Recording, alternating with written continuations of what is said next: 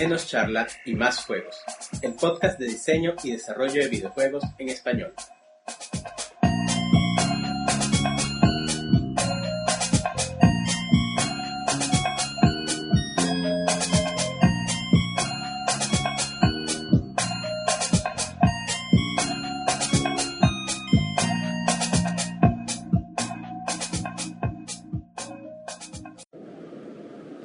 Hola a todos, bienvenidos a un nuevo episodio de nuestro podcast. El día de hoy estoy hablando con Smith Ramírez, profesor de la Universidad Central de Venezuela, Facultad de Ciencias de la Computación, y con miembros de su equipo que desarrolló el videojuego Therapy.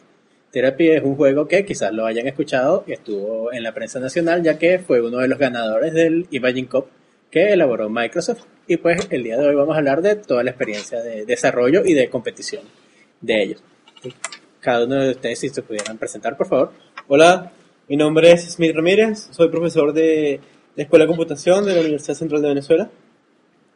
Eh, buenas, eh, mi nombre es Luis Hernández, soy actualmente estudio aquí en la, en la Facultad de Ciencia, en, la rama de computación gráfica, ya terminando la carrera. Y yo soy Francisco Moreno, eh, egresado de la Universidad Central de Venezuela, del área de computación gráfica, y bueno, como dijeron, desarrollador de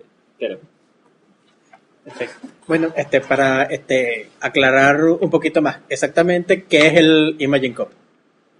Bueno, el Imagine Cup es una competencia que se hace a nivel mundial, organizada por Microsoft, que consiste en utilizar tecnología para mejorar la calidad de vida de las personas.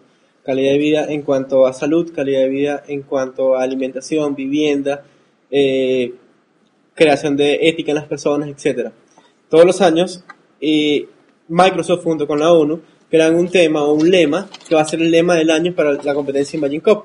Por ejemplo, el lema puede ser cuidar la salud.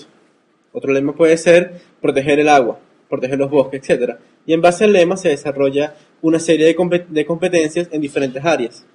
Áreas obviamente basadas en tecnología Microsoft, usando Windows Phone, usando Kinect, usando el Xbox, eh, diversas áreas. Hombres, mujeres, por edades, y muchas áreas. Particularmente una de las áreas que donde nosotros com- competimos fue el área de desarrollo de videojuegos. En, en un principio, eh, el área se, depende, de acuerdo al área, se puede realizar a nivel mundial, se puede hacer a nivel local. Es decir, hay tantos participantes porque se ha crecido tanto que puede ser, puede haber clasificaciones regionales, tal como, entonces lo cual lo hace una competencia ya un poco más a nivel nacional o regional que debe competir con el mismo país o con países vecinos. En este caso se hizo a nivel nacional, es decir, se Eh, competía en Venezuela, o era regional. El año pasado, el año pasado, eh, particularmente en categoría de videojuegos, no era, digamos, ah, prioritaria para esta área de, de, de Sudamérica, excepción de Brasil, y se realizaba a nivel mundial. Es decir, nosotros com- competimos a nivel mundial ah, con todos los proyectos a nivel mundial y luego este año sí se hizo a nivel local. Lo que decimos local, nivel nacional. Sí. Es exacto, a nivel nacional, en Venezuela. Perfecto. Y como mencionas, pues una de las categorías son juegos, pero como describes, deben tener algún propósito, así que más que hablar de juegos para entretenimiento, hablaremos lo que son los juegos serios, es decir, tiene que tener un propósito más allá del entretenimiento, como mejorar la salud. Sí, el, el año pasado particularmente eh, tenía que ver con la educación. Y el juego consistía en, eran juegos, eh, digamos, educativos y que daban mensajes con respecto al medio ambiente, con respecto a cuidar el agua, a varios, digamos, mensajes positivos que iban apareciendo eventualmente. Y siempre desarrollar, siempre el desarrollo pensando en cosas, digamos, positivas. Era un, digamos, un, una rama de los juegos, no era tan am, matar gente o matar zombies o cosas de, por el estilo, sino era un poco, un poco sembrar árboles, regar agua, Era cosas por el educativo. estilo. Sí, era más educativo. Perfecto. Entonces, este, ya que han participado en dos ocasiones, háblanos un poquito más en detalle de qué manera, o sea, con qué compitieron la primera vez, a qué resultados obtuvieron y este año, cuál fue el producto que, que enviaron. A ver, el año pasado, eh, El año pasado, 2012. 2012, ¿sí? En 2012 competimos con una aplicación que llamamos My2Cent, que de ¿Cómo hecho- se deletrea? eh, eh, M, Y, Y, 2 cent. Que de hecho da referencia a, a nuestros dos centavos que damos de aporte a la- Ok. al, al mundo para, para, con, con nuestro juego. Microsoft es un juego desarrollado usando el Kinect, donde existían diversos, digamos, minijuegos, que el jugador debe realizar diversos movimientos frente al Kinect y se ejecutaba una cierta, un cierto tipo de operaciones. Pero estaba contemplado muchos puntos que habían que cumplir por especificaciones de Microsoft, de, de la competencia como tal. Por ejemplo, de- de- debía tener un score, debía tener niveles, debía tener profiles, debía tener interacción social, eh, los mensajes positivos, Historia. sonido, historia, eh, etcétera. Eso fue eh, Microsoft. Nosotros, particularmente para eso, nos fue muy bien, ya que participamos a nivel mundial, donde al número de proyectos, pasaban los mil proyectos, se- se- eh, fue por varias etapas, creo que fueron cuatro etapas, si mal no recuerdo. Pasamos a la primera etapa, Fuimos a la segunda etapa donde habían filtrado unos 3.000 proyectos más o menos. Luego pasamos a una siguiente etapa. En la siguiente etapa, de hecho, tenemos que hacer varios videos, videos cortos de lo que sería un, un reel, Promocional. Ok. video promocional y un video explicando qué estamos haciendo, que fue nosotros, decir, sin poca experiencia haciendo video, eh, hablando sobre lo, lo que, lo que cu- cuesta el, el juego, ya que los jueces solamente ven eso, el video y el juego. Ok. Eh, y pasamos a la siguiente ronda, donde quedaron pocos proyectos, como digamos, Los primeros 100. los primeros 100 proyectos Sí. Quedaron. Y luego una segunda clasificación que quedaron los últimos días, que bueno, ya eso no pudimos clasificar para esa última, pero nos quedó esa experiencia bastante buena. De hecho, en, en la, en la etapa anterior, en la segunda etapa, ya tenías que presentar el, el juego, no era nada más video. O sea, ya había gameplay. En la segunda también era que lo que se hacía era mejorar las cosas que les hubiesen dicho en, en el, en, el, en los gameplay, en, o sea, en base al gameplay del, del anterior, todas las cosas que se debían mejorar.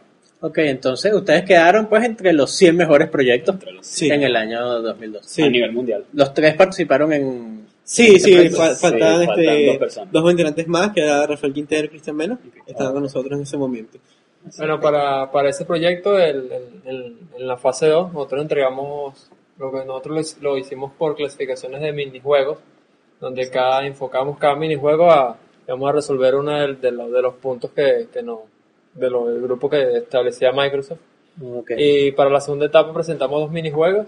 Y ya para, para la siguiente etapa, que fue donde clasificamos entre los primeros 100, eh, hicimos la, eh, la presentación de dos minijuegos más. Y bueno, básicamente el, el, el juego completo se, estaba conformado por, por cuatro minijuegos bueno, y todas las demás características eh, que suelen copiar juegos, que si profile, las sesiones, todo ese. todo el Entonces, todo digamos, eso. no era que, digamos, ustedes hicieron el juego primero, o sea, completo primero y después lo mandaron a, a Microsoft, sino que en función de que iban pasando etapas, les iban exigiendo más cosas y iban construyendo ustedes. Exacto, y de hecho eh, eh, hay presión porque hay deadlines Claro. con respecto a eso. Y ciertamente había que cumplir lo que son los Millennium Goals, que está en la página de la ONU. Ok, Eh, cumplir exactamente con lo que con los que están allí. Y bueno de qué forma ajustamos un juego en base a lo que tenemos que cumple ese objetivo que cumple los objetivos de Microsoft y que sea Que siga siendo Playable. divertido, Divertido. Son bastantes restricciones. sí sí. Porque de hecho ellos decían nosotros necesitamos solamente un punto exe que lo podamos instalar y podamos jugar. Y ellos tenían eh, digamos jueces que calificaban el video jueces que calificaban el texto jueces que calificaban el- la, la jugabilidad digamos del juego y bueno la sí. calidad de los modelos, la calidad de las texturas. Ah, ese era otro detalle, que Todo ambiente. todo tiene que ser hecho por nosotros. Sí. No Ah, podíamos, digamos... Ni ah, siquiera el sonido. Claro, no, no, no, porque no podíamos irrumpir cosas de copyright, por ejemplo. Pero digamos, y usar cosas de código abierto que tengan una, una licencia Exacto. gratis. Sí, había, había, un- había unas restricciones con respecto a eso, pero nosotros estamos a usar, estamos a hacer todos nosotros para, para digamos, para minimizar, porque será además invertir tiempo y el tiempo era fue un, un factor bastante apretado en ese, en ese aspecto. Al final, este, nos enviaron las revisiones, de verdad, eh, um, siguen siendo positivos, no- nunca nos dijeron Sí. nada malo del juego, pero bueno, yo, nosotros también asumimos que, bueno, es, es, es la competencia de Microsoft, una estrategia que utilizan quizás por regiones, qué sé yo, pero en las, las respuestas que nos dieron finales, um, todo estuvo bien. O sea que a- aparte de haber deadlines, también había feedback Sí, sí. positivo. Sí, es era como una, una revisión de un, de un paper, igualito.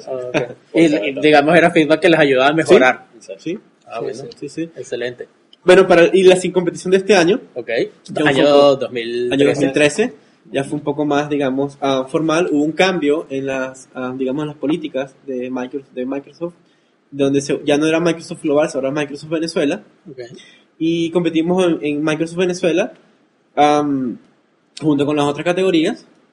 Y bueno, en, en esas presentamos una, digamos, una mejora bastante grande. De hecho, a, a- a nivel tanto de código, diseño y desarrollo, casi que completamente distinto. Lo único común era que usando un Kinect igualmente, Ok. pero el core y todo cambió. Bueno, obviamente, como todo, en base a la experiencia se, fue, se fueron acomodando.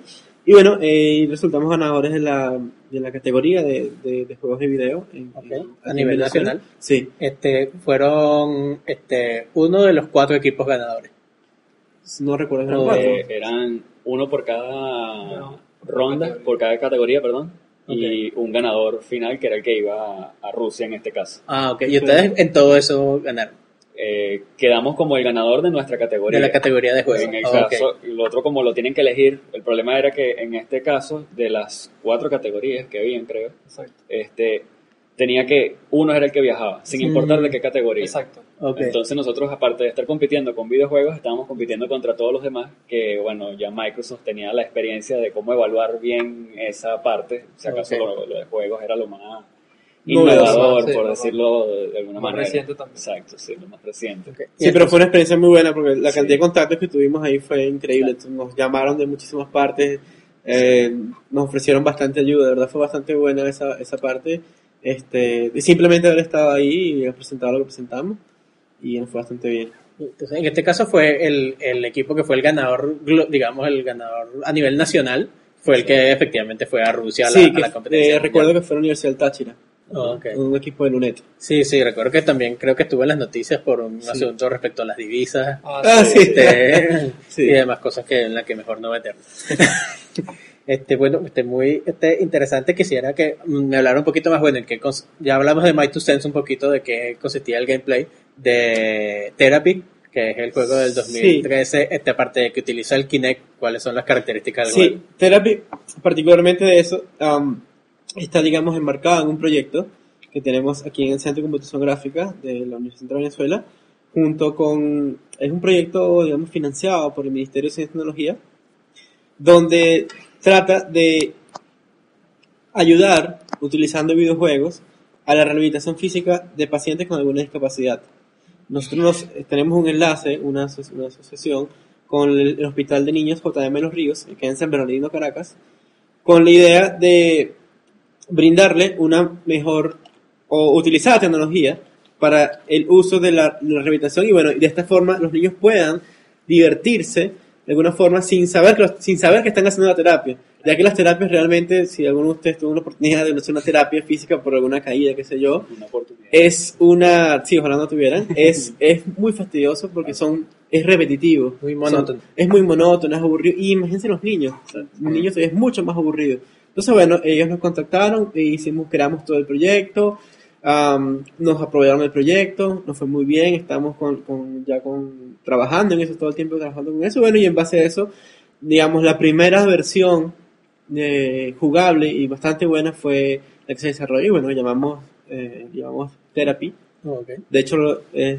Therapy, porque es un nombre que en francés. Sí. Entonces, pero bueno, no, eh, básicamente el juego es eso, está, está diseñado para niños. Sin embargo, la versión que presentamos para el Imagine Cup es una versión ligeramente distinta, con unos cambios, que está totalmente enfocada en el jugador y todo el control tiene el jugador. Entonces ahí incorporamos lo que fueron unas interfaces naturales de usuario, Ok. donde utilizando gestos muy sencillos, como saludar, despedirse, etcétera, pues am, hacer el juego, postear fotos, mandarlo a, a tu a tu a, Las tu- a- tu, ajá, a tu wall de Facebook o un tweet con un, at- un attach de, de una foto. Sí, bueno, eso en realidad fue lo que pues fue una adaptación del proyecto científico que tenemos, que Oh, está ok. enfocado a la parte médica más que todo, a algo ya un poco más comercial y dedicado al, al, al- al jugador. Eh, bueno, ya, ya el- hablando ya directamente de la presentación que tuvimos allá en Microsoft, eh, eh, bueno, el- en esta oportunidad el, el- proyecto se conformó por tres, tres juegos individuales que cada uno fue ajustado, digamos, en- a nivel de, de- del manejo de terapia, está enfocado para, digamos, tratar una, una discapacidad en específico y bueno, cada uno fue ajustado, digamos, a, en cierto nivel para presentarlo en, en la competencia. Y, y bueno, digamos que la, la, los ajustes que, que se pudieron hacer basados en la experiencia que ya teníamos de la, de la competencia anterior fueron bastante considerables, tanto en, en estructura como en efectos, modelos y eh, menú. Y bueno, otra, otra cosa bastante llamativa que fue la, la, la presentación que tuvimos allá en, ya en la competencia, la forma de presentar el juego. Hicimos una, una presentación en vivo del, del juego. Una, una demo. Sí, exacto. Eh, Y bueno, y la, y la forma de interacción, de interacción entre todos nosotros, digamos que fue bastante interesante y divertido, que digamos que fue una también de las cosas que llamé- llamó bastante la atención en, en la presentación que hicimos en, en este año en la, en la competencia. Entonces, en el caso de Therapy, la idea sería que, que es un juego para Kinect, pues con su jugabilidad divertido, no monótono, pero que el jugador, al hacerlo, está cumpliendo con los requisitos de la terapia. Sí, Kinect. sí, los movimientos no son inventados. Nosotros tuvimos supervisión, obviamente, de, de- de terapeutas y los doctores de- de los- del hospital para no hacer movimientos, digamos, que no, no resulten en, en nada positivo. Son movimientos estudiados y además son de esos movimientos, cuáles son los que no resultan tediosos, cuáles son los que no resultan tan sencillos que no voy a hacer, o tan difíciles que tampoco voy a hacer, o tan monótonos y repetitivos que tampoco voy a hacer. Entonces, no, no, no fue fácil seleccionar cuáles son a ser los tipos de movimientos como eh, para el juego.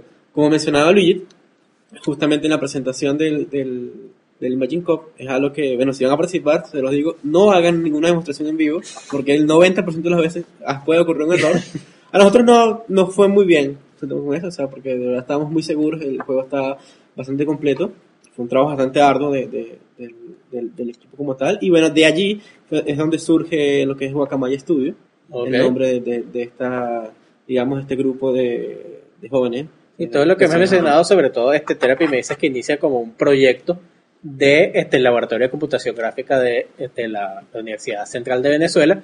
Este, sin embargo, efectivamente, como dices, en el, el equipo que sale como participante del Imagine Cup es efectivamente el equipo llamado Guacamaya Studio, entonces quisiera saber cuál es la relación entre estas dos entidades. Sí, Guacamaya Studios, bueno, es el grupo conformado, digamos, por los estudiantes que salieron, que participaron en eso. Este, uno están graduados, en el caso de Francisco y Cristian, que ya están eh, graduados. Bueno, Jordan, ahí va, hay varios que están, que están- Tú, Smith, eres parte también de Guacamaya Studio, Eh, sí, yo tengo un rol, digamos, particular. Como de un- asesor o de... Sí, como un almighty de, de- de- de- del equipo. Ok. Este, porque bueno, yo, yo estoy, trabajo en la universidad, soy profesor, pero bueno, no, esto- todo tipo de iniciativas siempre obviamente son bienvenidas para uno y se enriquecen desde todo punto de vista.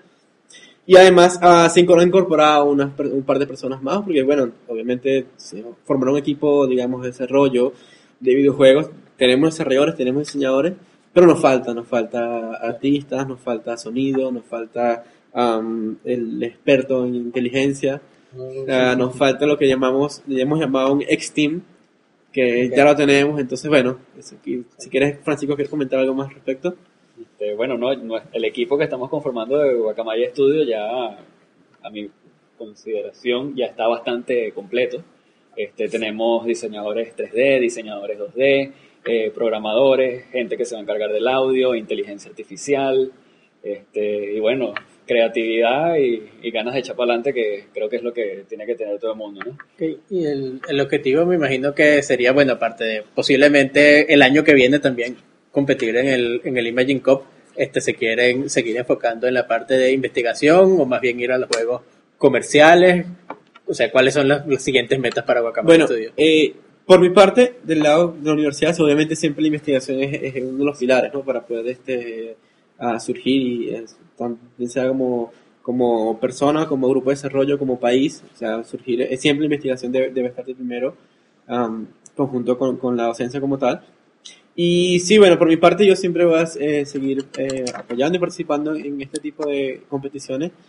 Eh, de hecho, hay muchas competiciones de, todo, de, de todas las ramas, de todas las ramas para estudiantes. Yo me, me gusta obviamente la de videojuegos, que es donde, donde trabajo.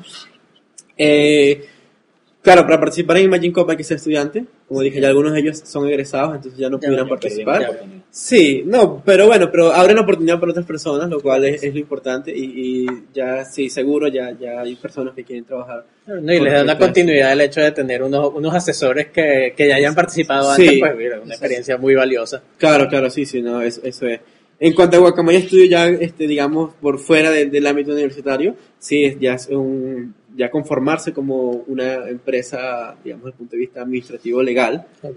porque desde el punto de vista, digamos, conceptual creativo ya eso está listo, Ok. ya está una idea, está trabajando actualmente ya un, un desarrollo, no solamente para el Kinect, sino utilizando otras plataformas, Ok. este, mm, particularmente para plataformas móviles, para, eh, digamos, explotar un poco eso y, bueno, no solamente quedarse ahí, porque además ya ese fue, el- ese, am, digamos, en mi opinión va a ser el primer paso y ya se va a seguir trabajando en otras ah, Ok. al- en paralelo para, digamos, desde mi punto de vista para explotarlo de ellos, desde el punto de vista de ellos para desarrollar muchas más cosas. Bueno, de hecho, nosotros en, en Guacamaya Studio, la idea principal era, como comentaba Smith, este, fer- eh, formar ya una empresa de desarrollo de videojuegos que sea venezolana, este, que bueno, que sea de calidad, porque ya con todas las experiencias que hemos tenido, el Imagine Cop y todo lo que hemos desarrollado en, en ese- en esas cosas, bueno, sabemos que podemos hacer cosas de, de muy buena calidad, hemos tenido un buen feedback de todos los demás y bueno, eso ah, incrementa el ánimo y las ganas de seguir haciendo cosas, ¿no? Entonces, eso es desde el punto de vista comercial. Además, tenemos planes que eso, bueno, eso es para futuro, en caso de que realmente la cosa funcione. Este, no todo es dinero, no vamos a dejarlo solamente en dinero, sino que una vez que, bueno, ya tengamos algo de experiencia o algo, regresarlo de alguna forma a la comunidad, este, hacer algún foro o algo donde se, se apoya a nuevos desarrolladores, a gente que quiera participar en competencias como el Imagine Code, todas esas cosas, que bueno, que creo que fue lo que nos dio la universidad a nosotros y por lo cual estamos donde estamos y queremos estar. ¿no? Me parece este muy, muy loable y yo creo que ese es el, el tipo de actitud que debiéramos tener todos para, para sacar pues el, el país o, o la industria del videojuego, incluso de manera internacional, adelante. Este, y digamos, los desarrollos que ustedes se están planteando para Guacamaya estarían, digamos, ligados a las fortalezas que han desarrollado en, en videojuegos serios o en videojuegos ligados a la parte médica y terapéutica, o totalmente desligados y vamos a hacer el próximo Temple Run o el próximo Angry Birds. Sí, bueno, de hecho creo que queremos experimentar con otro tipo de juegos. Ok. Este, porque bueno, la parte de los serious game como tal, a nivel comercial no, no veo qué tan entretenido sea hacer una cosa de terapia. Ya lo, ya lo comprobamos con el Imagine Cove. Es muy difícil hacer un juego que sea realmente divertido cuando tú te estás tratando de enfocar a hacer algo terapéutico, algo educacional. Entonces queremos ya atacar algo más divertido, otro tipo de cosas. Claro, no, no, no creo que en ningún momento vayamos a dejar aparte todas las experiencias previas que obviamente nos van a ayudar para esto. ¿no? Sí, por, por- por otra parte también este, al- me han contactado las personas de lo que son la, la organización Goodwill, Ok. que es de buena voluntad, am, que es una, digamos, una ONG a nivel mundial que en Venezuela trabaja para, para incorporar a jóvenes con discapacidad en el mundo laboral Mm, eh, de temprana edad. Y bueno, de, la, la idea, ellos tienen, también son partners o trabajan con Microsoft. Y donde la idea es crear, ampliarnos un poco más y poder desarrollar más y saber que todo ese desarrollo no es son cosas compradas en, eh, fuera del país o, simplemente son videos que colocan que esto lo hacen en otros países, lo hacen en Alemania, lo hacen en Estados Unidos, o también se hace aquí en Venezuela, de hecho se hace aquí mismo cerca de los ilustres, tampoco es tan lejos. No, y por otro lado también es bueno, digamos, este, que si tienen este patrocinio, no solo les proporciona los recursos, sino ustedes saben que lo que construyen va a tener un uso. Porque Claro, también claro. hay muchos proyectos que, bueno, son proyectos muy buenos, pero se quedan engavetados porque no, no se llevan realmente a la práctica, entonces no cumplen realmente el objetivo de ayudar a la gente o difundir un mensaje o el que sea el, el objetivo del proyecto. Sí, no, bueno, en esto estamos, en esto lo estamos haciendo, como te dije, nuestro proyecto particularmente tiene el apoyo del ministerio. Este, bueno, obviamente como todos los proyectos siempre tienen sus problemas de, de, de que, bueno, que no, no, no, no vale la pena enfocarse en ellos como está ahorita. Pero sí, la idea es expandirnos de, de una forma u otra, tratar de, de, de darnos a, de dar el, digamos, este sistema y que se pueda de alguna forma, o sea, en un futuro, digamos, ah, perfecto, sería que todos los centros de habitación pudieran tener esta tecnología y que todo se base en el uso de tecnologías que se den cuenta de, de que se puede utilizar y no es, no es tecnología cara, ¿sí? Lo caro es simplemente las ganas de, de, de, hacer y el tiempo que se dedica. Sí, yo creo que eso, bueno, sobre todo en lo que es el desarrollo de juegos de, de pequeña escala o, o, o de bajo presupuesto o, o independiente también, como se le llama, es, es lo que tú mencionas. Lo, los principales costos son los costos de, del tiempo de los desarrolladores, el tiempo y el esfuerzo de la gente a trabajar, porque ya cada vez son, son más baratas la, la tecnología que se necesita. Exactamente. Y hablando de tecnología, bueno, eh, te dijiste que uno de los requisitos para participar en el Imagine Cup es utilizar tecnología de Microsoft. En este caso, el, el Kinect. Este, sin embargo, el juego es para PC. Sí, sí, el juego es para PC. Usted estamos utilizando ahorita un, un Kinect para Xbox conectado a la PC. Y así es que es la forma que se realiza. Se captura a través de usando el SDK del Kinect. eh, se capturan los movimientos, se convierten en gestos y estos gestos se convierten en, digamos, interpretaciones dentro del juego de qué, qué acciones se van a tomar como tal. En Microsoft hay varias categorías, no necesariamente tiene que ser usando Kinect.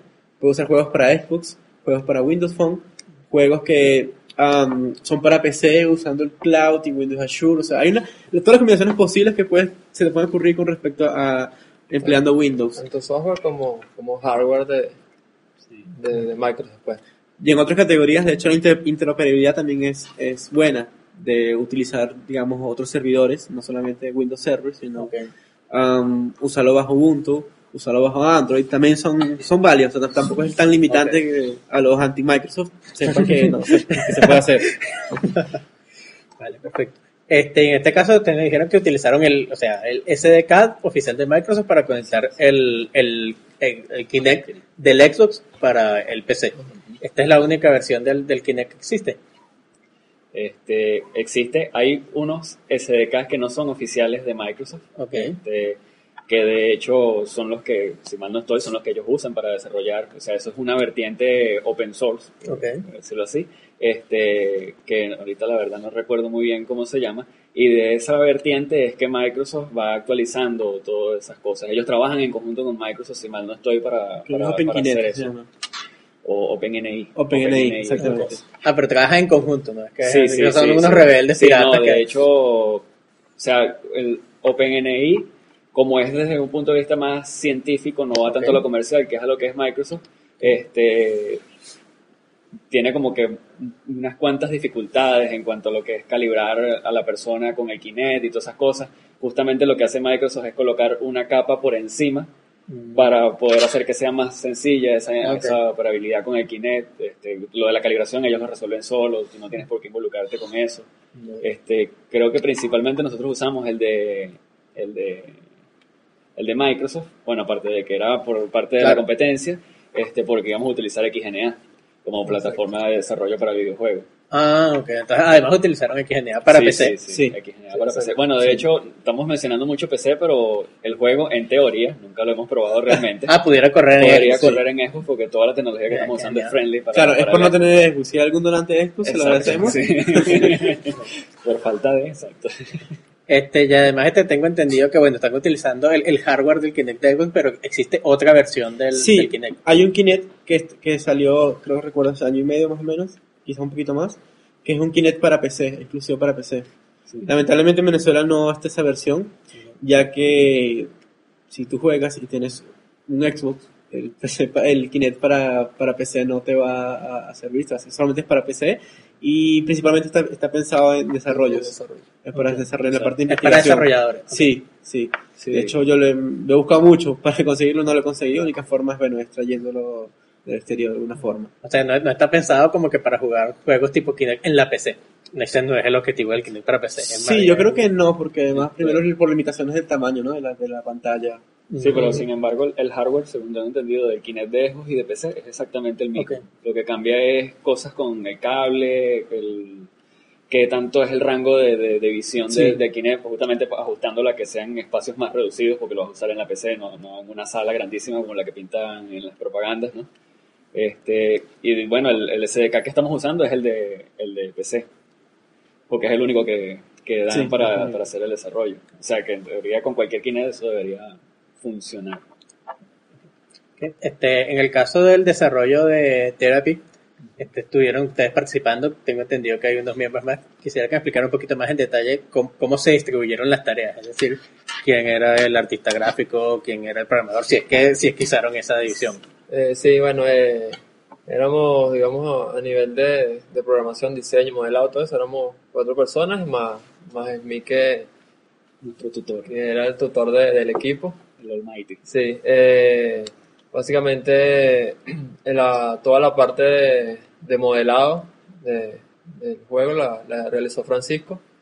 Eh, y para eso us- usamos Blender, para sea, Francisco usó Blender para hacer todo lo que es modelo. Todo el diseño 3D. Eh, sí, el- la parte de, de programación y, y desarrollo de, de- de todas las estructuras, todo el, el, digamos, el, el framework propio que desarrollamos para el, para el videojuego, eh, fue desarrollado básicamente en conjunto entre, entre Francisco, el, Cristian, que, que no está aquí por ahorita, y el otro muchacho que se llama Jordan.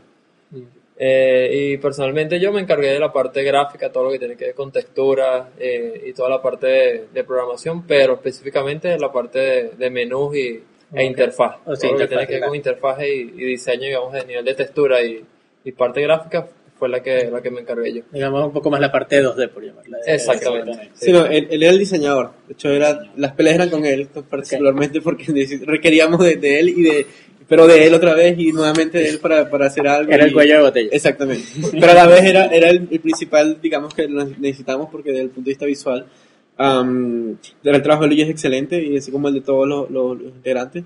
Pero es un trabajo difícil. O sea, uno siempre pelea con los diseñadores de por X y Y razón, pero es un trabajo de verdad difícil que yo, particularmente, yo no lo haría. Y digamos, en lo que se refiere al, al diseño de la jugabilidad, del diseño lúdico, este, pensar cuáles son las mecánicas, la, la interactividad del juego, este, eso cómo lo manejó, cómo lo manejaron, había una persona específica, No. Bueno, eso era un brainstorming. Nos sentábamos, hablábamos, discutíamos, peleábamos, llegábamos, votábamos. Este, hacer. sí, buscábamos ideas, sí, porque eh, ciertamente reinventar la rueda tampoco es, es- es la idea y sobre todo con cosas de estas donde requiremos, tenemos tiempo límite, no es tan sencillo como tal. Y bueno, basado en, en ciertas experiencias bueno, que yo he adquirido pues, a través de estos años de, de- de experiencia, pues puede ah, determinar, digamos, cuáles son las Guiar mejores directrices, sí, para utilizarlos y bueno, nos ha funcionado hasta ahora. Obviamente siempre la, a, a esto, todo esto, digamos en paralelo con la, eh, con la parte médica que requeríamos que, que, fuera, que realmente fuera así. De hecho, como experiencia pasamos, no sé, un par de días discutiendo algo que nos costó hacerlo y cuando llegamos al resultado final dijeron, esto no sirve para nada porque esto no, no tiene totalmente ningún tipo de impacto. Ah, ok, Mm. otra vez empezamos Sí. a hacer. entonces claro, ahí las, las directivas lúdicas también tienen la, la limitante de lo que te Sí. decían los especialistas Sí. médicos. Sí.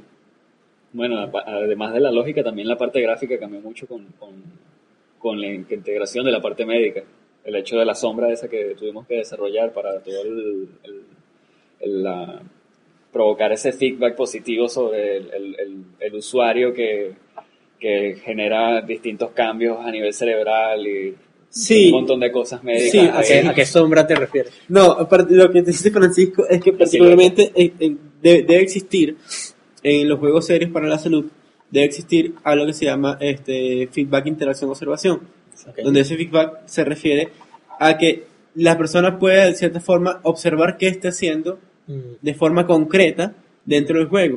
no, claro. Pero este es un problema, porque si la persona aparece, entonces es, un, es algo, digamos, eh, imagínate que tú aparezcas dentro del juego, Mm, ¿sí?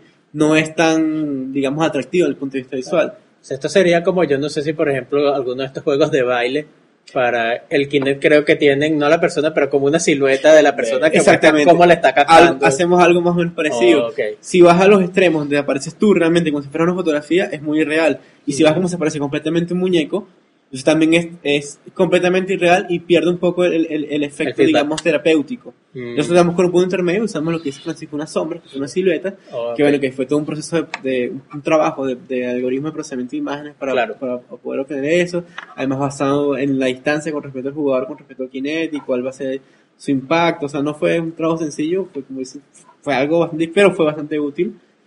Y lo otro es que bueno, eso también sirve para, digamos, la activación de neuronas dentro del cerebro, Mm. unas neuronas llamadas neuronas espejo y eso, pero bueno, eso ya es otra historia. No vamos a hablar de- Sí. Perfecto.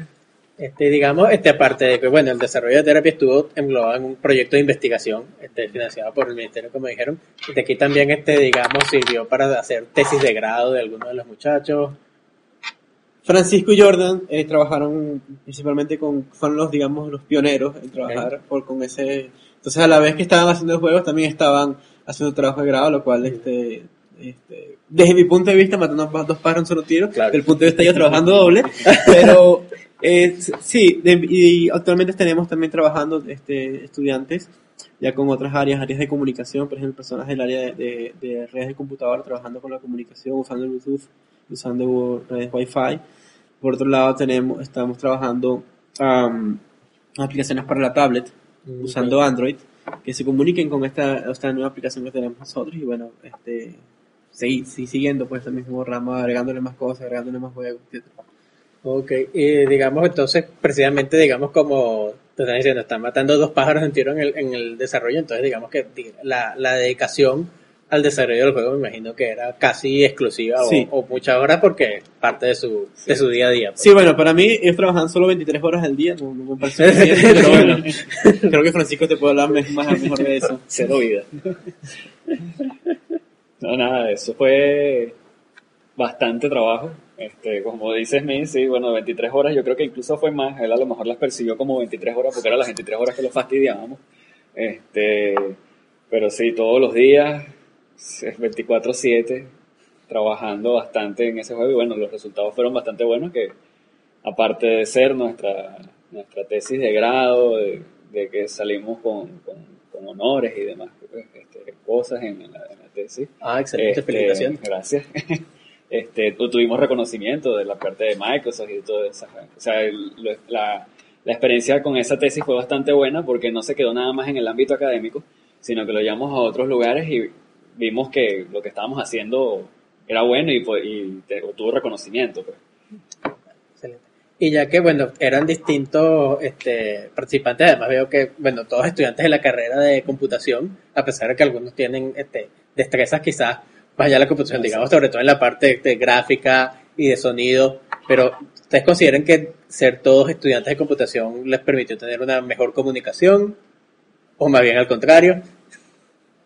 Bueno, digamos que en, en cierta forma eso tuvo sus ventajas. Este, nos conocemos desde mucho tiempo, desde, desde prácticamente principio de la carrera. Eso ayuda bastante a que la comunicación sea buena. Este, claro, lo que íbamos a desarrollar era un sistema que, es computación desde, de- de principio a fin. Entonces, ahí estábamos aplicando directamente nuestras cosas de, de la carrera. No hubo tanto un, un proceso de aprendizaje.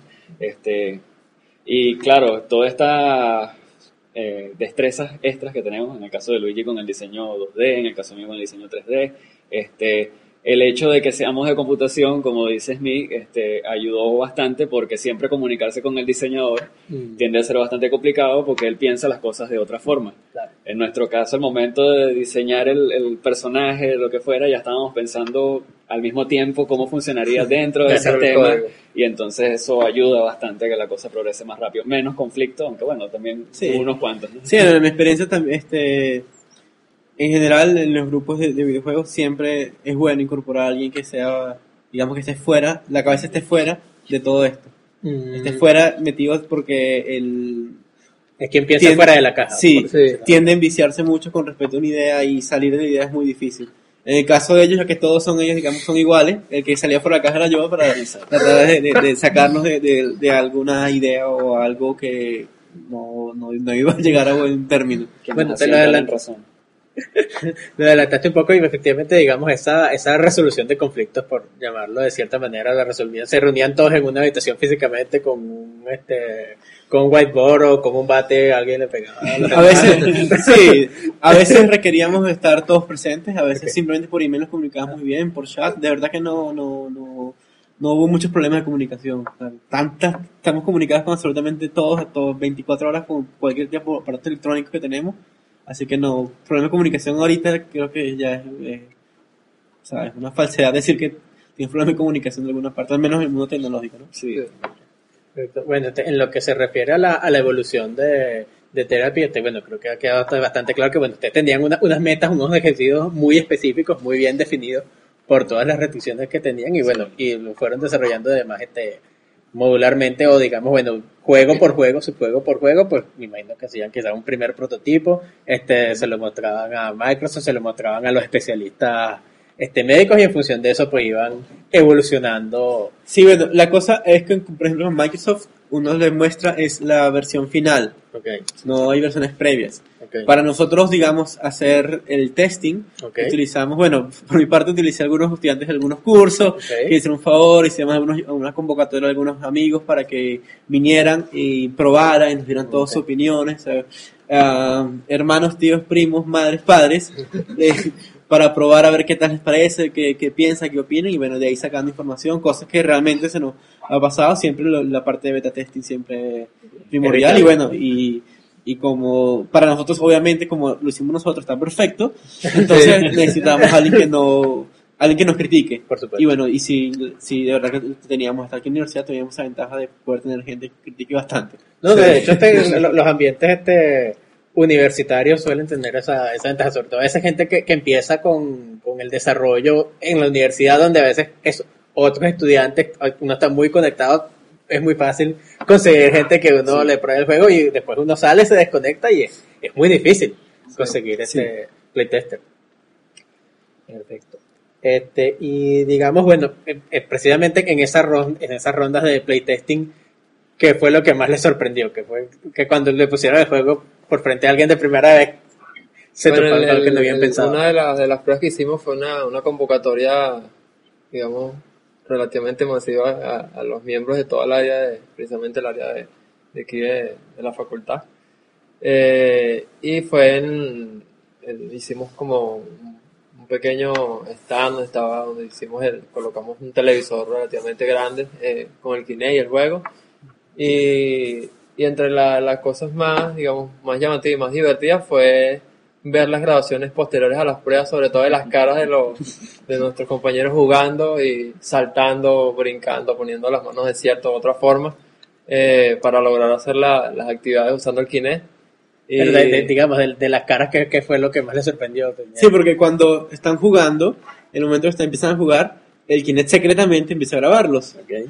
Entonces al final se demuestra bien sea fotos, bien sea videos de, de cómo estás jugando, y además es un video tú jugando, viendo, haciendo muecas, concentrado Sí, en algo. claro, exacto, porque como que se, no sé, se, se pierde como que la concentración del momento y no se mete tanto en el, en el juego y en los movimientos que, que hay que hacer que, que uno se olvida y pone ciertas caras, caras Claro. sorprendido con los ojos, la boca, no sé, Sí, y, y ver eso a 2, 3X de verdad es gracioso. Bueno, de todo, digamos, el, el proceso de, de desarrollo que consideran ustedes que fue lo que salió mejor, que es lo que le produce más, más orgullo a esto. Oye, qué bueno que, que hicimos esto así. Bueno, para mí todas las etapas, verdad, son, son bastante, bastante todas las etapas de la concepción, diseño, creación, la parte técnica, de verdad, todos, este, digamos, todas han sido bastante pensadas, muy bien desarrolladas, bastante criticadas, y ah, actualmente hay pocos detalles del punto de vista, digamos, de, de completitud del juego, desde punto, de varios aspectos, siguiendo diversas métricas, cumple con, con todas y está en un rango alto como tal, porque ya es una, digamos, una idea bastante madurada y un trabajo bastante madurado también como tal. O sea, digamos que, o sea, evaluando el juego no solo con criterios subjetivos, sino con criterios objetivos Claro. y científicos, eh, tiene un desempeño muy bueno. Sí, sí, sí, sí, desde un punto de vista. Este quizás el único punto eh, que está todavía, digamos, por discutir, porque en- realmente no existe una, un estándar eh, con respecto a las interfaces de usuario natural, es decir, de, que se están desarrollando actualmente, es decir, que ya no el uso del mouse o el uso de, de tablets, ya eso va eventualmente va a desaparecer, porque todo el uso, la interacción va a ser utilizando las manos, utilizando los gestos, utilizando muecas, utilizando los ojos, ya no, ya va a cambiar totalmente eso. Yo sé que bueno, de repente ahí siempre va a haber, siempre va, va, va a haber algún tipo de evolución que, bueno, nosotros vamos siguiendo la que tenemos actualmente, ¿no? Um, en un futuro, en dos años quizás cambie, en tres años quizás cambie, pero bueno, esa es la idea. Bueno, eh, personalmente una de las principales, digamos, puntos que, que destaco de todo, de- digamos, de todas las competencias, de todos los proyectos que hemos tenido es que a pesar de que, digamos, que, como dijimos, somos todos de computación gráfica, tenemos, digamos, ya años, digamos, trabajando juntos, conociéndonos, eh, siempre es difícil, digamos, llevar un proyecto adelante y, y, y bueno, y más que todo teniendo restricciones y fechas, digamos, tan, tan justas que cumplir. Entonces, digamos que la, la parte de, de integración del equipo y, y de ensamblaje de, cada, de cada parte de la, que cada uno se encargó, digamos que, que bastante, fue bastante importante y creo que es una de las cosas más, más destacadas pues, de, cómo funcionamos a, nivel grupal todo el equipo. Yo creo que la parte más difícil y también de lo que, lo que uno ve que quedó muy bien es que al final tienes un resultado, un juego, que lo puedes llamar un juego, o sea, es algo Proyecto divertido. completo, exacto. este, que tú ves a la persona al final, como vimos el- en- cuando hicimos la presentación con los compañeros, cuando vemos a los muchachitos haciendo terapia, que realmente se están divirtiendo. Claro.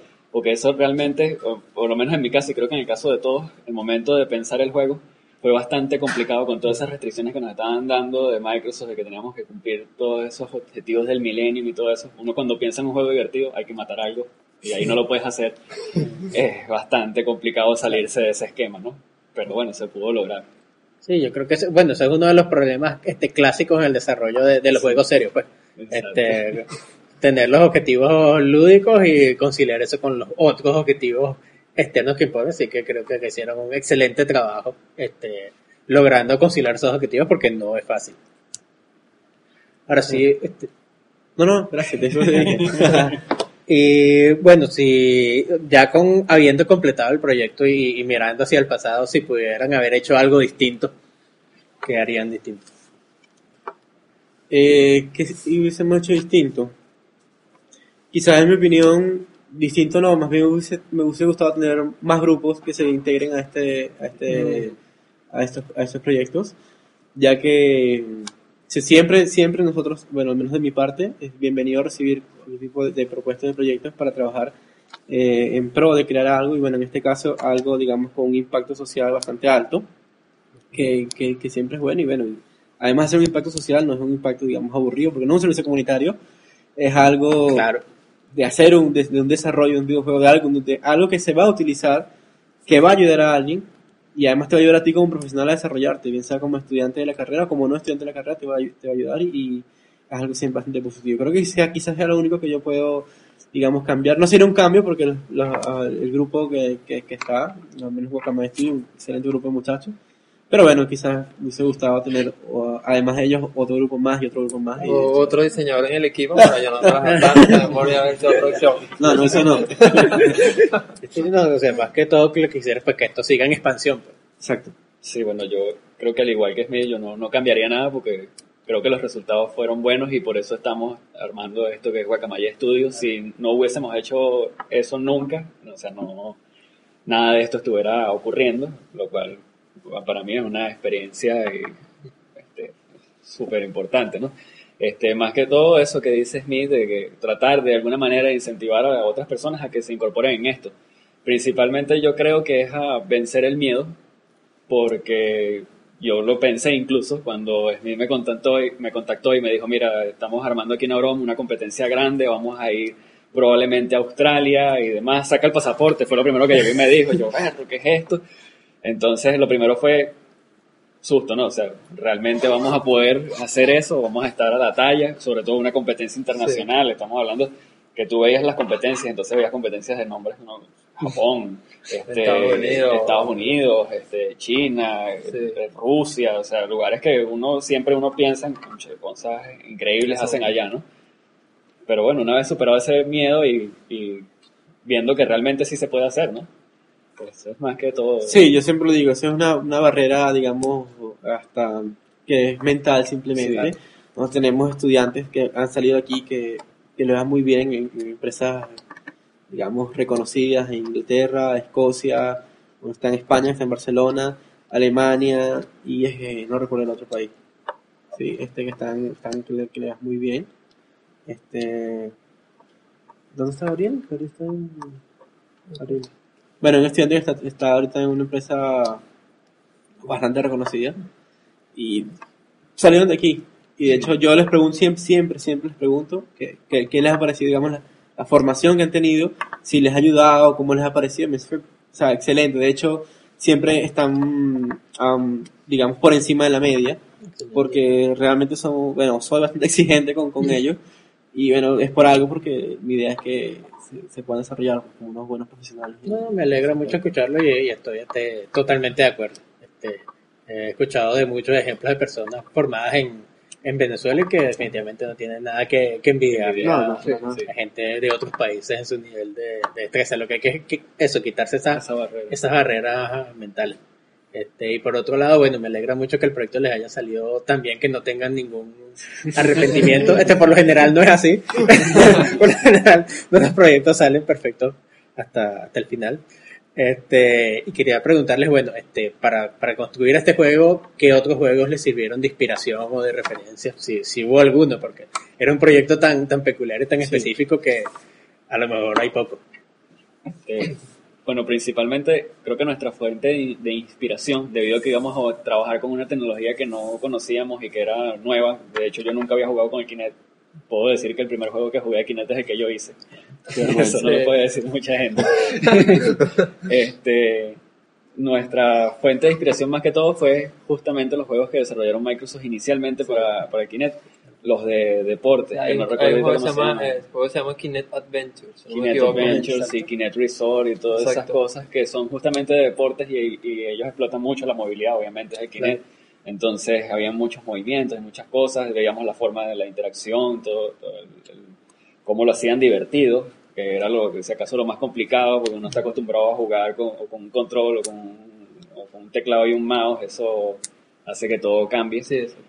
Este, principalmente esos fueron nuestros nuestros ejemplos a seguir, por decirlo así. Sí, particularmente yo tuve hace unos años la experiencia de ir a, digamos, al, a- invitado por Microsoft a algo así como un estreno de lo que, del usar Kinect y el juego que mostraban fue el Kinect Adventure y los, digamos, los, um, no sé, los CEO de Microsoft, señores ya bastante saltando y brincando y haciendo las muecas en el Kinect y después viéndolo fue lo- realmente lo que este también ayudó mucho a la, a la idea de cómo funcionaba todo este tipo de juegos con el Kinect, que son particulares, son, son, son- no son um, no es el típico juego de PC o el, el tipo FPS o MOBA que puedes jugar, es otra cosa completamente distinta. Sí, hay muchos detalles eh, adicionales que, que usualmente no hay que ocuparse de ellos cuando uno trabaja con un mouse o con un teclado. Sobre todo también, eh, o sea, no solo a nivel de, de gameplay, sino también a nivel de, de navegación de, de- en el juego. Pues. Sí, sí, comento como curiosidad que la cosa más difícil que existe es ir al menú anterior. En el Kinect. Sí, es extremadamente difícil porque no Como, es- el gesto de back. el- depende, Ah, es, es muy difícil. Y por- no sé, ¿cuántos gestos de bug nosotros probamos? Como Este, unos cuantos. Sé que empezamos subiendo la mano, eso tenía conflicto con otros gestos, después Sí. pasamos al, al- al- pasando la Swap, página, al la página. este, ¿qué más hicimos? Chao. Había uno que era mover la mano hacia detrás. Hacia atrás. El último fue Chavo, pero ese era un tanto drástico, ese cerraba el juego. Esa era nuestra forma de cerrar el juego. Eso fue bastante Sí. cómico porque, que, claro, con todos esos deadlines que había que seguir, Claro. desarrollamos todo el juego, hicimos toda la interfaz, hicimos toda broma y casi creo que fue el último día, una- algo Sí. así antes de entregarlo y que, ¿y dónde está el botón para cerrar el juego? No había cómo cerrar el juego, entonces ah, se nos ocurrió, bueno, vamos a hacer el gesto de chavo, va a ser simpático y broma y, y- y funciona, tiene lógica. Eso fue lo que hicimos al final. Y funcionó, o digamos, la gente terminaba cerrando el juego por accidente. No, no, No, porque no. Lo, lo validábamos que mientras estuvieras Sí. jugando no funcionara eso. Ah, en el caso del menú. no. Y digamos, este, aparte de, de- de, digamos, la parte técnica, este, el, el SDK y este, digamos, este libro clásico de computación gráfica y demás, ¿qué, qué referencias utilizaron? ¿Qué artículos, recursos de internet y demás que no sean convencionales consideran ustedes que, que les sirvieran? Bueno, siempre en lo convencional YouTube para ver cómo juegan las personas, qué juegos hay, cuáles son los, tra- los trailers que, que existen. Ah, siempre ver, ah, digamos, surfing solamente en la, en la internet de, de cualquier cosa. Siempre dan ideas, no solamente enfocarse en lo que uno quiere, porque siempre Sí. buscando otras cosas uno se le ocurren ideas. Típico ocurre que se te ocurre la idea del, del problema que tienes cuando estás en la ducha. Nos- bueno, para, al menos nosotros se nos ocurre navegando por ahí internet y leyendo cómics, qué sé yo, otras cosas. De hecho, en la, la temática y muchas cosas del último juego fue de un cómic justamente, ¿no? Sí. De, una, de un cartoon ahí. Este, y sí, todo lo que es el- los juegos como tal es viendo videos. Pueden decir específicamente que, que, ¿Qué cartoon es? Miren que lo conoce, que la anime, qué animación era y, y cómo los inspiró. en el juego? ¿Se puede decir? Era, ¿Era Bob Esponja? no, No. no, no, era algo más serio. ¿Cómo era que se llamaba? No me acuerdo. Era Cowboy Space, algo así, ¿no era algo así? ¿Era Cowboy Bebop? No. Sé que era algo de un, Sí, no, un- no. una, un- algo espacial, este, que el, el chiste era que justamente eh, tenía unos brazos robóticos y tenía que hacer algún tipo de entrenamiento para mantener los brazos No funcionando, ¿no era la Ah, cosa? ok. No recuerdo. Y de ahí lo vinculamos justamente con la temática del juego, que era que teníamos que hacer terapia y, y mover las los brazos, y de ahí salió nuestro personaje principal del segundo juego, que no hemos hablado de ninguno de los dos. En nuestro, en nuestro personaje principal en el primer juego, como era para Australia, lo vinculamos con Australia y fue un koala, Ah, ya ves. este, se llamaba Apetoy. Apetoy. Que Apetoy significa amigo en, en Pemón. Ah, Entonces se llama. Pero claro, también tenía la, la, la etimología. Etimológicamente, pues eh, Aptoy. ok. Era de app, por de, de, de simio. Ok. De ape. Ape Toy. Toy. Exacto, entonces. Este, y el segundo, que se llamó Kinetman, ¿Quién me.? Este, que era justamente un, un personaje como robótico. Sí, era, era una especie de Iron Man. Sí, ok, era una mezcla un traje de- de Spider-Man, pero Sí. con bajo presupuesto hecho, en, sí. la, en la ropa. De hecho, para hacer el personaje, que ese lo, lo, lo armé yo principalmente, me guié de los trajes de Tron, Tron. Y, del, y del personaje de Iron Man. Y ahí salió una fusión ahí extraña que se convirtió en Kinetman. Sí, luego te puedo pasar todos los enlaces y videos para que puedas observar. No, dámelo, incluso los podemos poner en el, en el blog del, Ah, del podcast para que la gente lo, lo vea. Igualmente, si tienen algún video, trailer del juego, también este, sería bueno colocarlo allí. Este, por otra parte, utilizaron, este, digamos, algún tipo de metodología de desarrollo, Scrum, digamos, de alguna manera, había algún tipo de organización formal de proyecto. Bueno, fue Scrum, aunque no fue muy, muy, rígido. muy rígido En teoría de Scrum. En teoría fue Scrum, sí.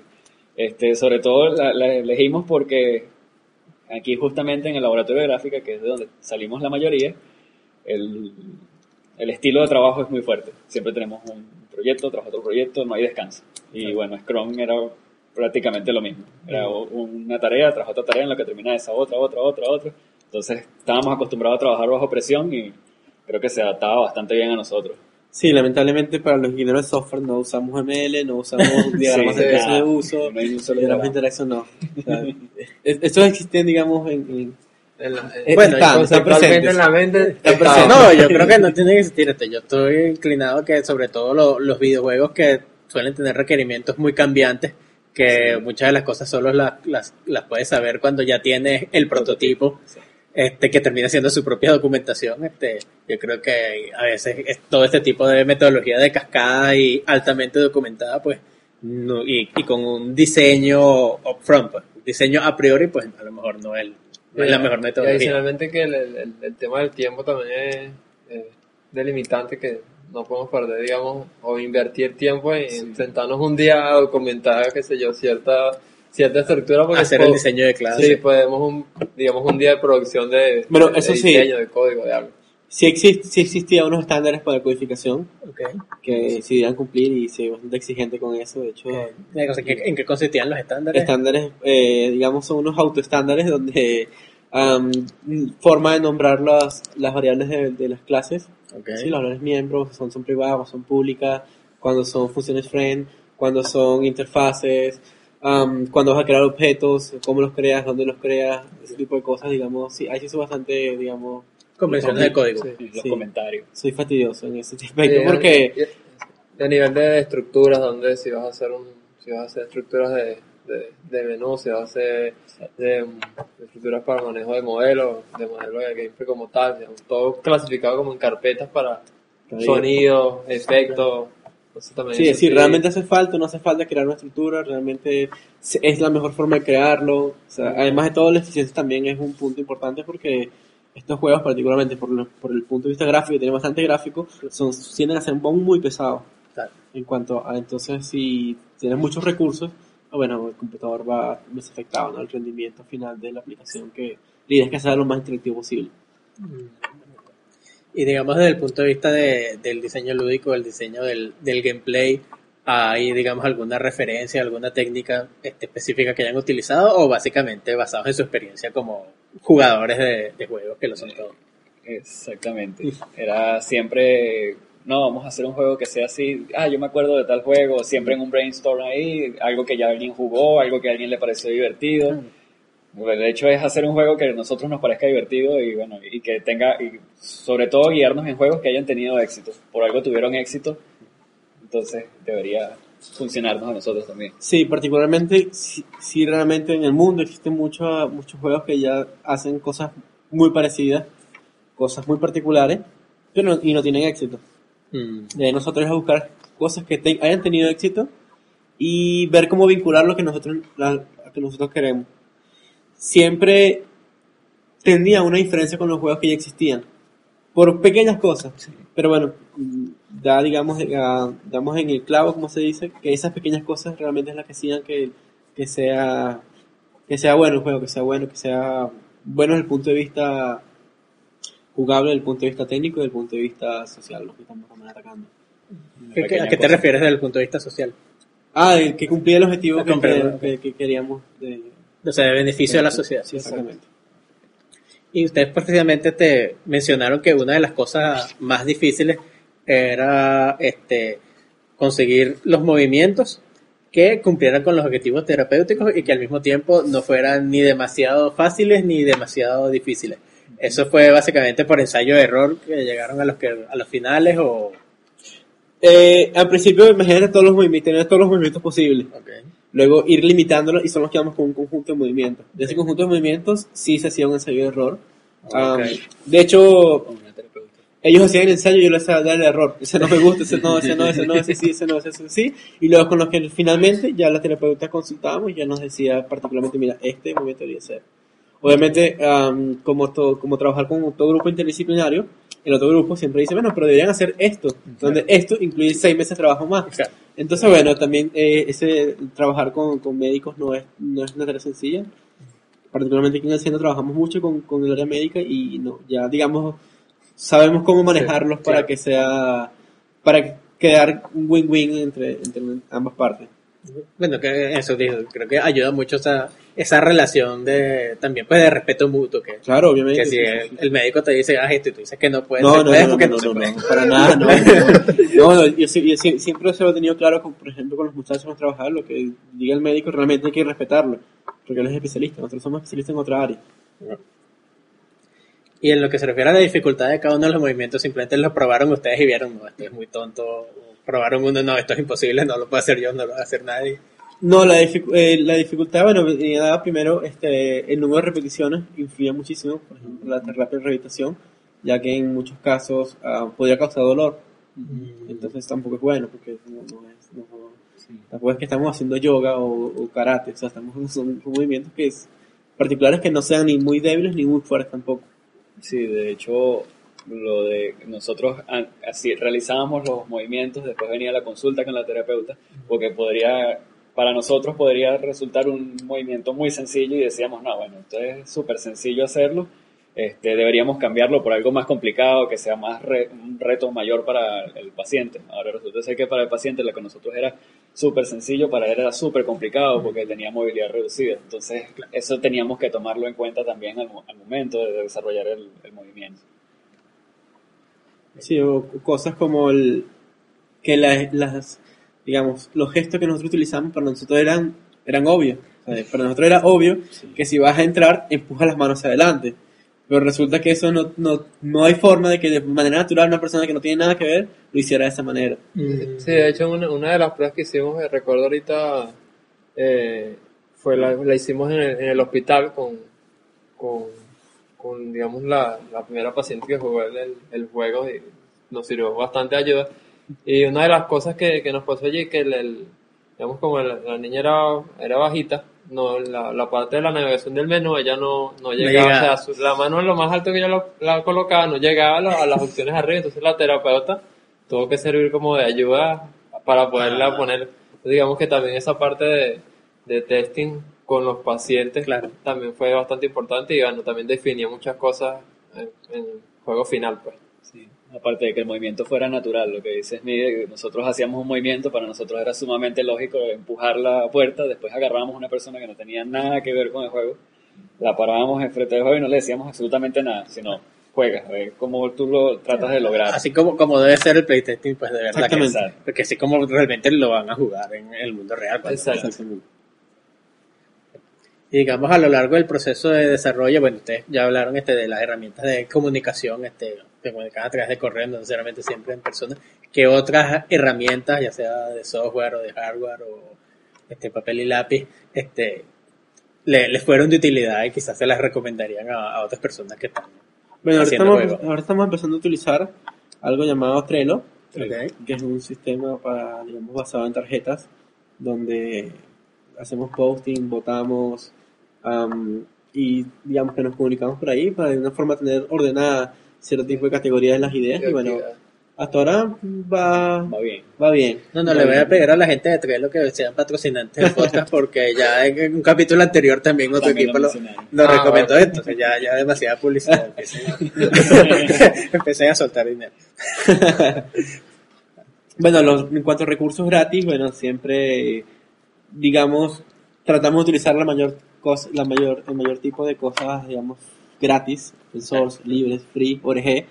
Estamos hablando de recursos gráficos, estamos Sí, hablando de librería de, todo, código, de todo de todo que sea, que sea gratis. Pero en cuanto al, digamos, a, lo- a los engines y eso, de, de- del punto de vista de, de desarrollo, ya somos un poco celosos y como el 99% de los computistas creemos que lo que hacemos nosotros es lo que está realmente correcto.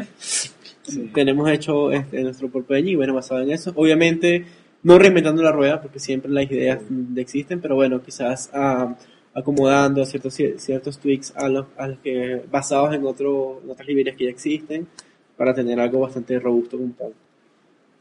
Sí, bueno, principalmente es eso, sí. En caso, en el de, de- hecho, en la parte del engine, eh, hicimos eh, para los dos juegos, se hizo una investigación en qué librerías podíamos usar y, y todas esas cosas.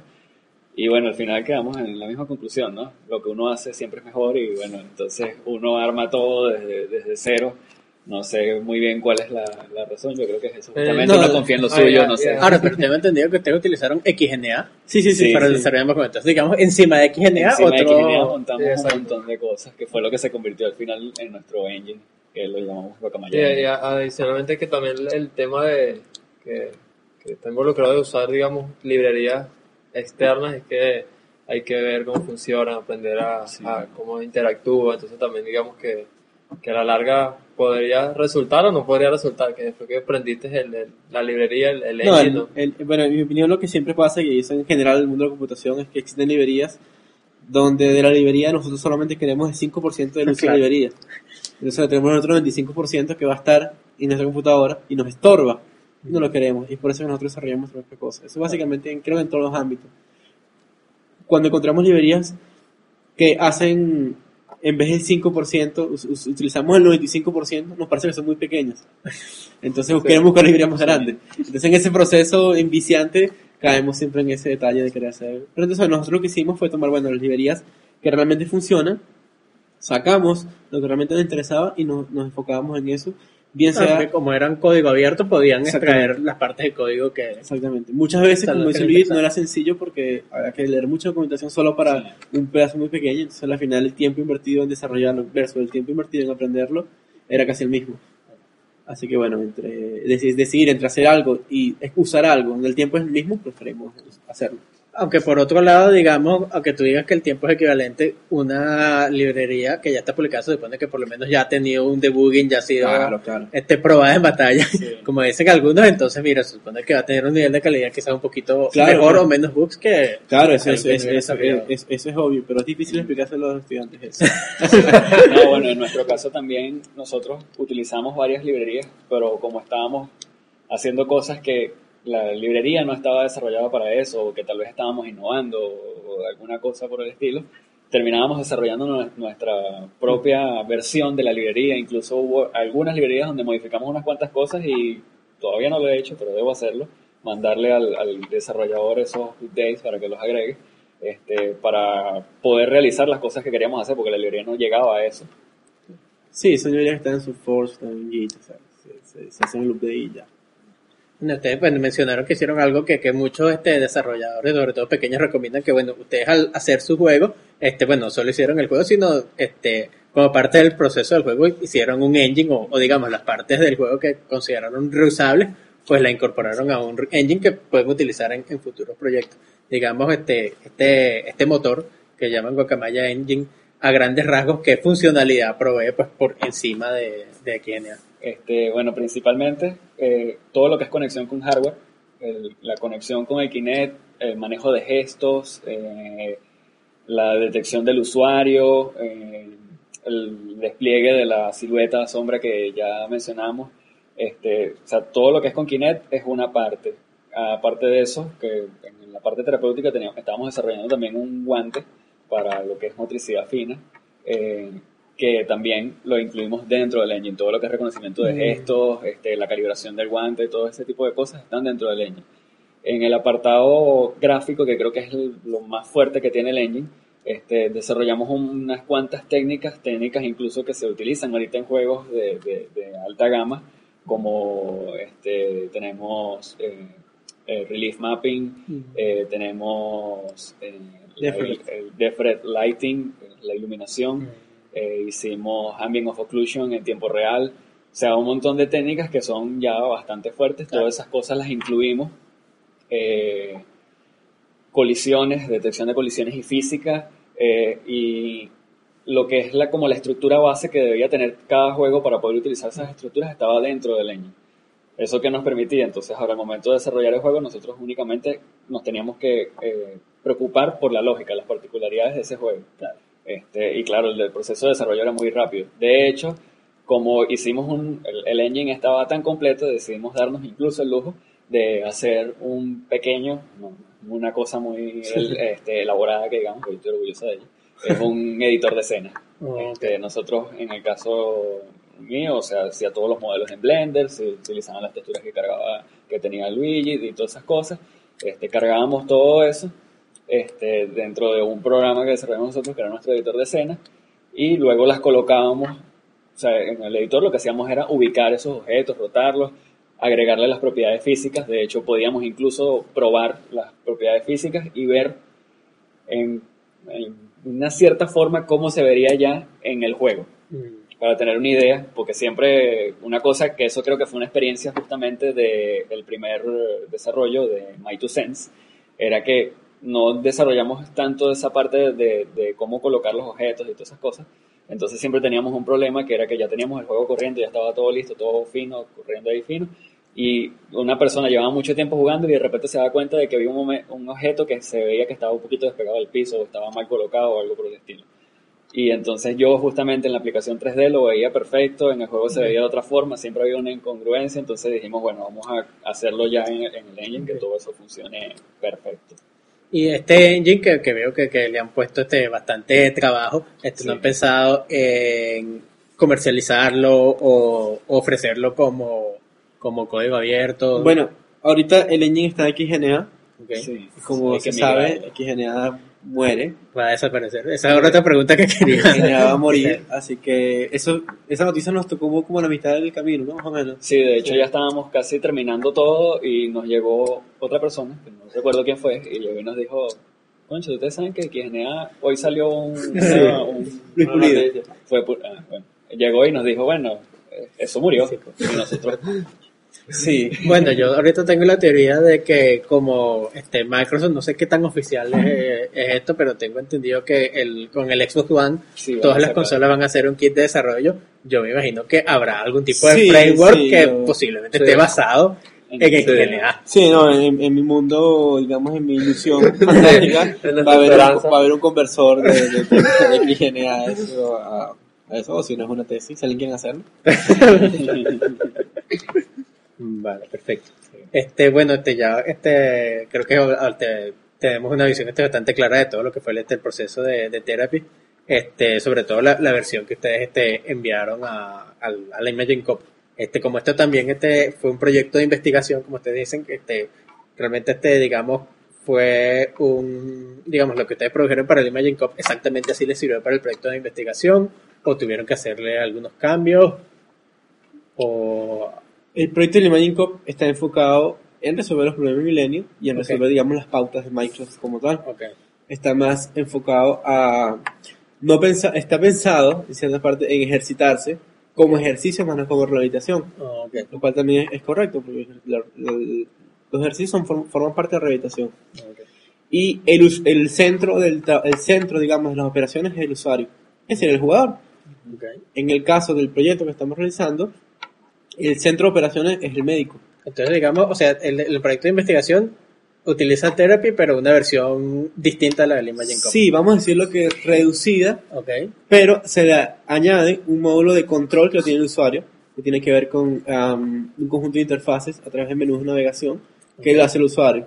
En el caso del proyecto, el terapeuta es quien, digamos, da esas, da esas directivas, porque el- en rehabilitación quizás no, no es relevante que la persona dirija qué menú va a escoger o qué juego va a jugar, sino es el médico que debe decidir cuál es que va a jugar de acuerdo a la lesión que pueda tener el paciente.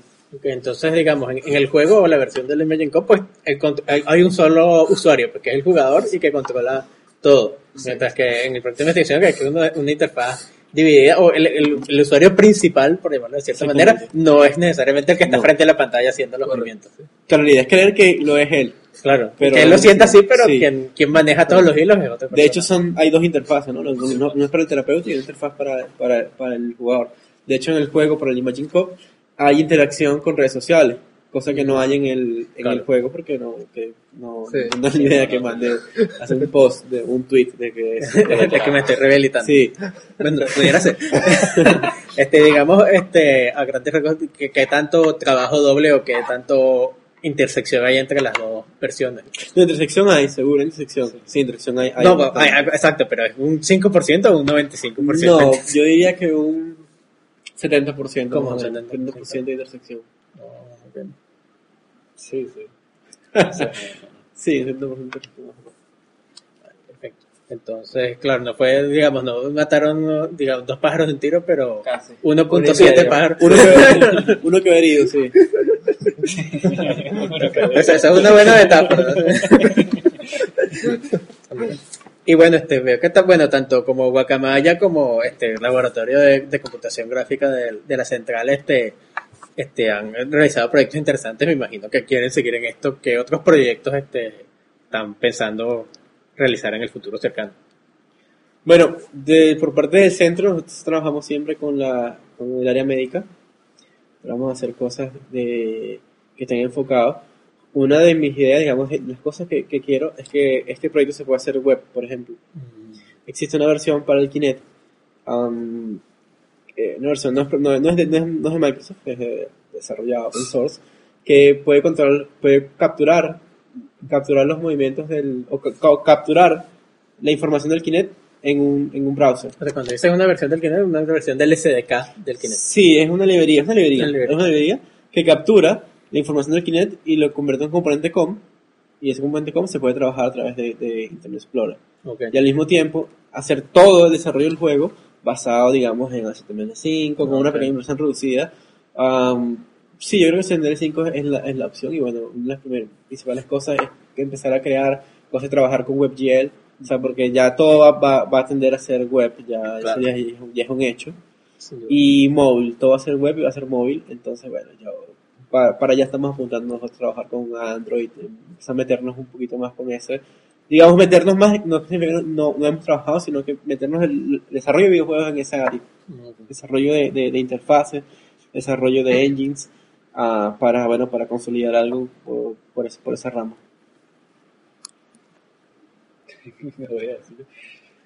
Eh, Bueno, en, el, en el caso de, de ya de, de Guacamaya Studio, del equipo, eh, digamos que la, o sea, tendríamos oportunidades de, de basado en la experiencia, en todo lo, lo que hemos venido desarrollando, digamos, en, en desarrollar en, en diversas plataformas, si se quiere, pero digamos que uno de los principales enfoques que, que queremos darle al desarrollo que hagamos dentro del- de, de la empresa es eh, desarrollos móviles y desarrollos web, al igual que, que en la parte de aquí de, de la facultad.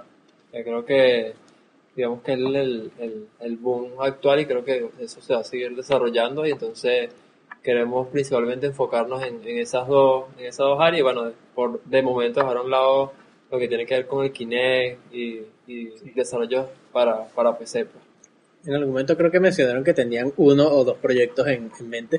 Este, ¿Se puede adelantar algo de eso o es totalmente secreto? No estoy muy seguro de que se puede adelantar mucho, primero porque no está muy madurado, que digamos. O sea, ya tenemos cosas pensadas, este, pero no, no es 100% maduro, entonces a lo mejor si te empiezo a hablar... No, pero mejor así no lo puedes decir así, después cambia y bueno, no, Quedó no revelé tus- los secretos de tu empresa. Bueno, di algo malo ya. algo malo. No, lo, lo más que puedo decir es que inicialmente estamos pensando, como dijo Luigi justamente, la- el primer juego con el que vamos a empezar es específicamente para móvil. Inicialmente estábamos pensando en Android, últimamente lo estamos vinculando más hacia el Facebook, así que Ok. probablemente tengamos algo en redes sociales, en Facebook. Eh, luego, en los siguientes juegos, creo que ya vamos a saltar hacia las que son aplicaciones en teléfonos, Android, tablets. Este, y bueno, en algún momento yo personalmente, yo quiero en algún momento regresar a PC, porque es mi pasión, yo juego PC, yo no juego celulares ni nada de eso, entonces hacer algo en PC. Pero del juego como tal, creo que no, no, no es muy bueno hablar de ello porque no está maduro. Vale, perfecto. Este, digamos, en el- bueno, ahorita hablaron de móviles, pero se enfocan más hacia Android y no hacia iOS. Sí, Este, por alguna razón en específico.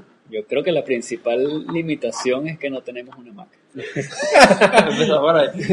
Sí, bueno, particularmente eh, Android, eh, idea de pensar en Android es por, el- por la cantidad, digamos, de recursos libres que existen Ujú. en el Internet que se pueden utilizar sin con, me- con men- menos complicaciones que lo que se hacer en iOS. Obviamente, el conjunto de librerías que se utilizan para Android, una gran parte funciona también para, para iOS o para PC, así que tampoco es tan limitante. Pero bueno, nuestro punto, digamos, por poner un nombre, lo haríamos por Android. Bueno, otra, otra cosa que también estamos, digamos, en proceso de decidir es, eh, digamos, la, la tecnología de desarrollo que vamos a usar y, y quizás en, esa búsqueda logremos en algún, alguna tecnología que nos permita hacer eh, el porting para, para diferentes plataformas y probablemente este incluya todas las plataformas, todos los, el hardware de, de, de Mac, pues, de Apple, perdón. Sí, pero definitivamente este, creo que prácticamente incluso todos los, todas las herramientas y motores multiplataforma, de todas, todas necesitas una Mac para Sí, poder sí, construir. Sí, sí, sí, bueno, eso sí. Necesariamente vamos a tener que, que hacer una inversión que hacer si queremos. Sí, es la manera como Apple vende su... Su máquina. Sí, así como hay gente anti-Windows, anti-Linux, ellos son anti-Mac, así que... Aunque bueno, este, creo que no, no, no, nunca los he usado, pero creo que, que en algunas partes de internet ofrecen el servicio de, de Mac virtual o que de Sí, alguna sí. manera uno envía los archivos y ellos los compilan en una Mac Sí, sí, sí, sí. y, te, y te revuelven el ejecutable. una cosa yo he trabajado una vez con eso, este, tú mandas el trabajo, mandas el job, lo, lo posteas, ellos lo ejecutan, te mandan el resultado previo, si te gusta pagas, si no, no pagas. Ah. Ya. Que pagar. Sí, pero definitivamente pago, no hay ninguna... Obviamente. Obviamente nadie, obviamente nadie está regalando lo- los ciclos de su madre. Las manzanas son gratis. Vale, perfecto. Bueno, este ha sido una, una charla este, bastante interesante. Este, gracias por su tiempo. Y bueno, este, con la pregunta que casi siempre cierro, este, preguntarle pues si tienen algún consejo para los desarrolladores de juegos o las personas que están pensando en incursionar en el desarrollo de videojuegos. No, Yo creo que más que todo es no quedarse en las ideas. Eso suele ocurrir bastante. Yo quisiera hacer un juego, eh, tengo una buena idea y nunca ponerla en práctica. Eso es ponerla en práctica y ahí realmente es cuando ves que, que va a salir. Y mientras sigas pensando y pensando y pensando y nunca empiezas a hacer nada, no lo, no lo vas a lograr. Creo que justamente fue lo que hicimos nosotros. La competencia nos ayudó en eso, porque teníamos fechas. Entonces Sí, ya sí, no, no nos quedamos en el pensamiento.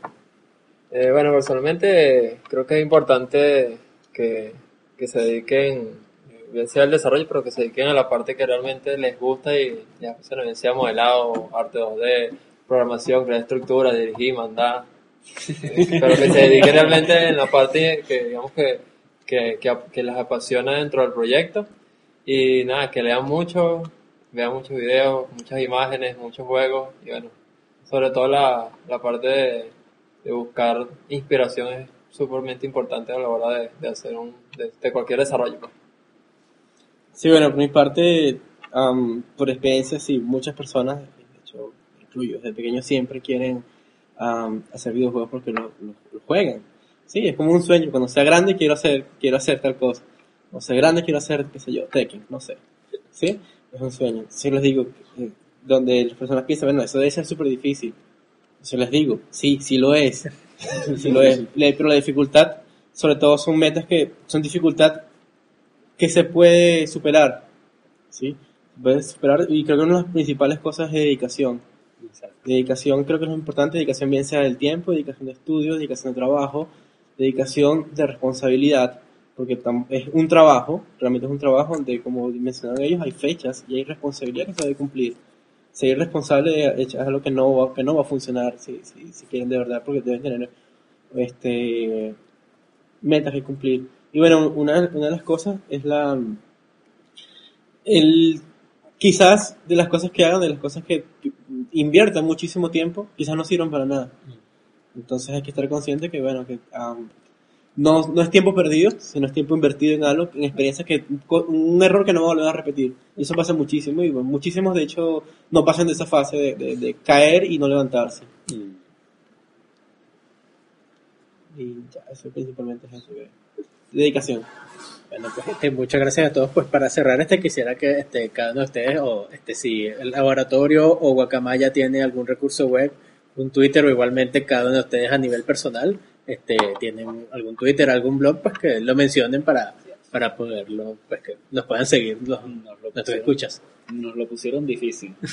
Bueno, eh, bueno, actualmente, digamos que parte del, del equipo que conforma eh, Guacamaya Studio, probablemente quizá en un futuro todos estemos integrados allí, eh, existe un blog que ahorita, digamos, estamos manejando. Entonces, ahorita está actualmente disponible, bueno, estaremos progresivamente escribiendo allí, eh, wideget-pc.com, guion 101.com, perdón. Eh, entonces, bueno, ahí publicamos muchos muchos recursos, tanto de videojuegos como, como de programación en general. Entonces, bueno, Sería este Widget, widget, 101. widget 101. correcto, guion 101, Ah, widget-101. correcto. entonces, Punto. punto com. Ok.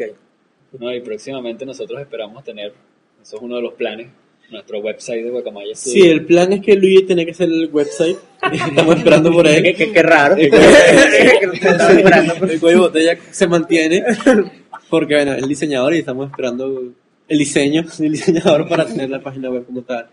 Este, por mi parte, bueno, no, este, mi, mi Twitter me puede contactar, mi correo de público, Este, ¿Cuál es tu Twitter? Smith Ramírez. Ok, Arroba Speed Ramírez. Sí, arroba ¿Cómo- Smith Ramírez. mi ¿Cómo se correo, le trae en caso de que la gente no Eh, sepa? E-S-M-I, doble T, Ramírez como Ramírez. R A M I R E Z.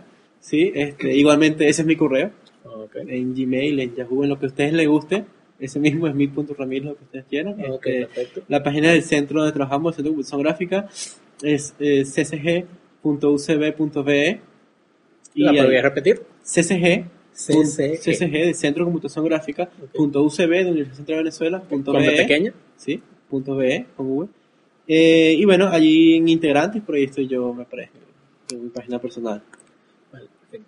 Este, bueno, este, de hecho, en, bueno, quizás este, algunos de nuestros escuchas lo conocen, en Facebook hay un grupo de, este, de personas dedicadas al desarrollo de juegos, se llama Venezuela Game Developers, lo pueden buscar en, Sí. en Facebook, este, y hay varios posts, este, había visto que salían de este blog Ahí Widget estamos 101, así que me alegra Sí. saber que son ustedes los que están detrás de, de eso, así que es, un misterio, No, de hecho, por es ese un misterio pueden localizar a mí, yo estoy inscrito en ese grupo, creo que Luigi también está inscrito en ese grupo. Yo lo leo por Google Plus, porque no uso Ah, hay Facebook. uno en Google Plus. Sí, también. efectivamente, utilizan, creo que el, el de Facebook tiene un poquito más de, En el de Facebook. De sí, volumen. hay Ah.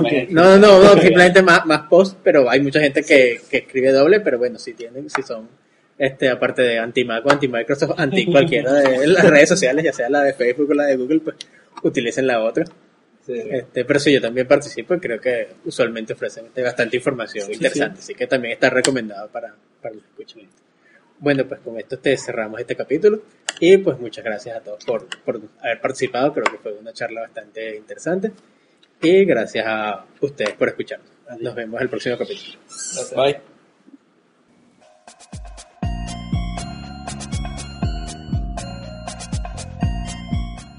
Menos charla, más juegos es un podcast producido por Robert Valerio, arroba Valerio Robert en Twitter, y Saúl González, arroba E-S-A-U-L-G-D. Búscanos en iTunes y deja tu reseña y comentarios. También puedes seguirnos en Facebook, en Twitter con arroba menos charla o en nuestro blog menoscharlamasjuegos.wordpress.com. Nos vemos el próximo episodio.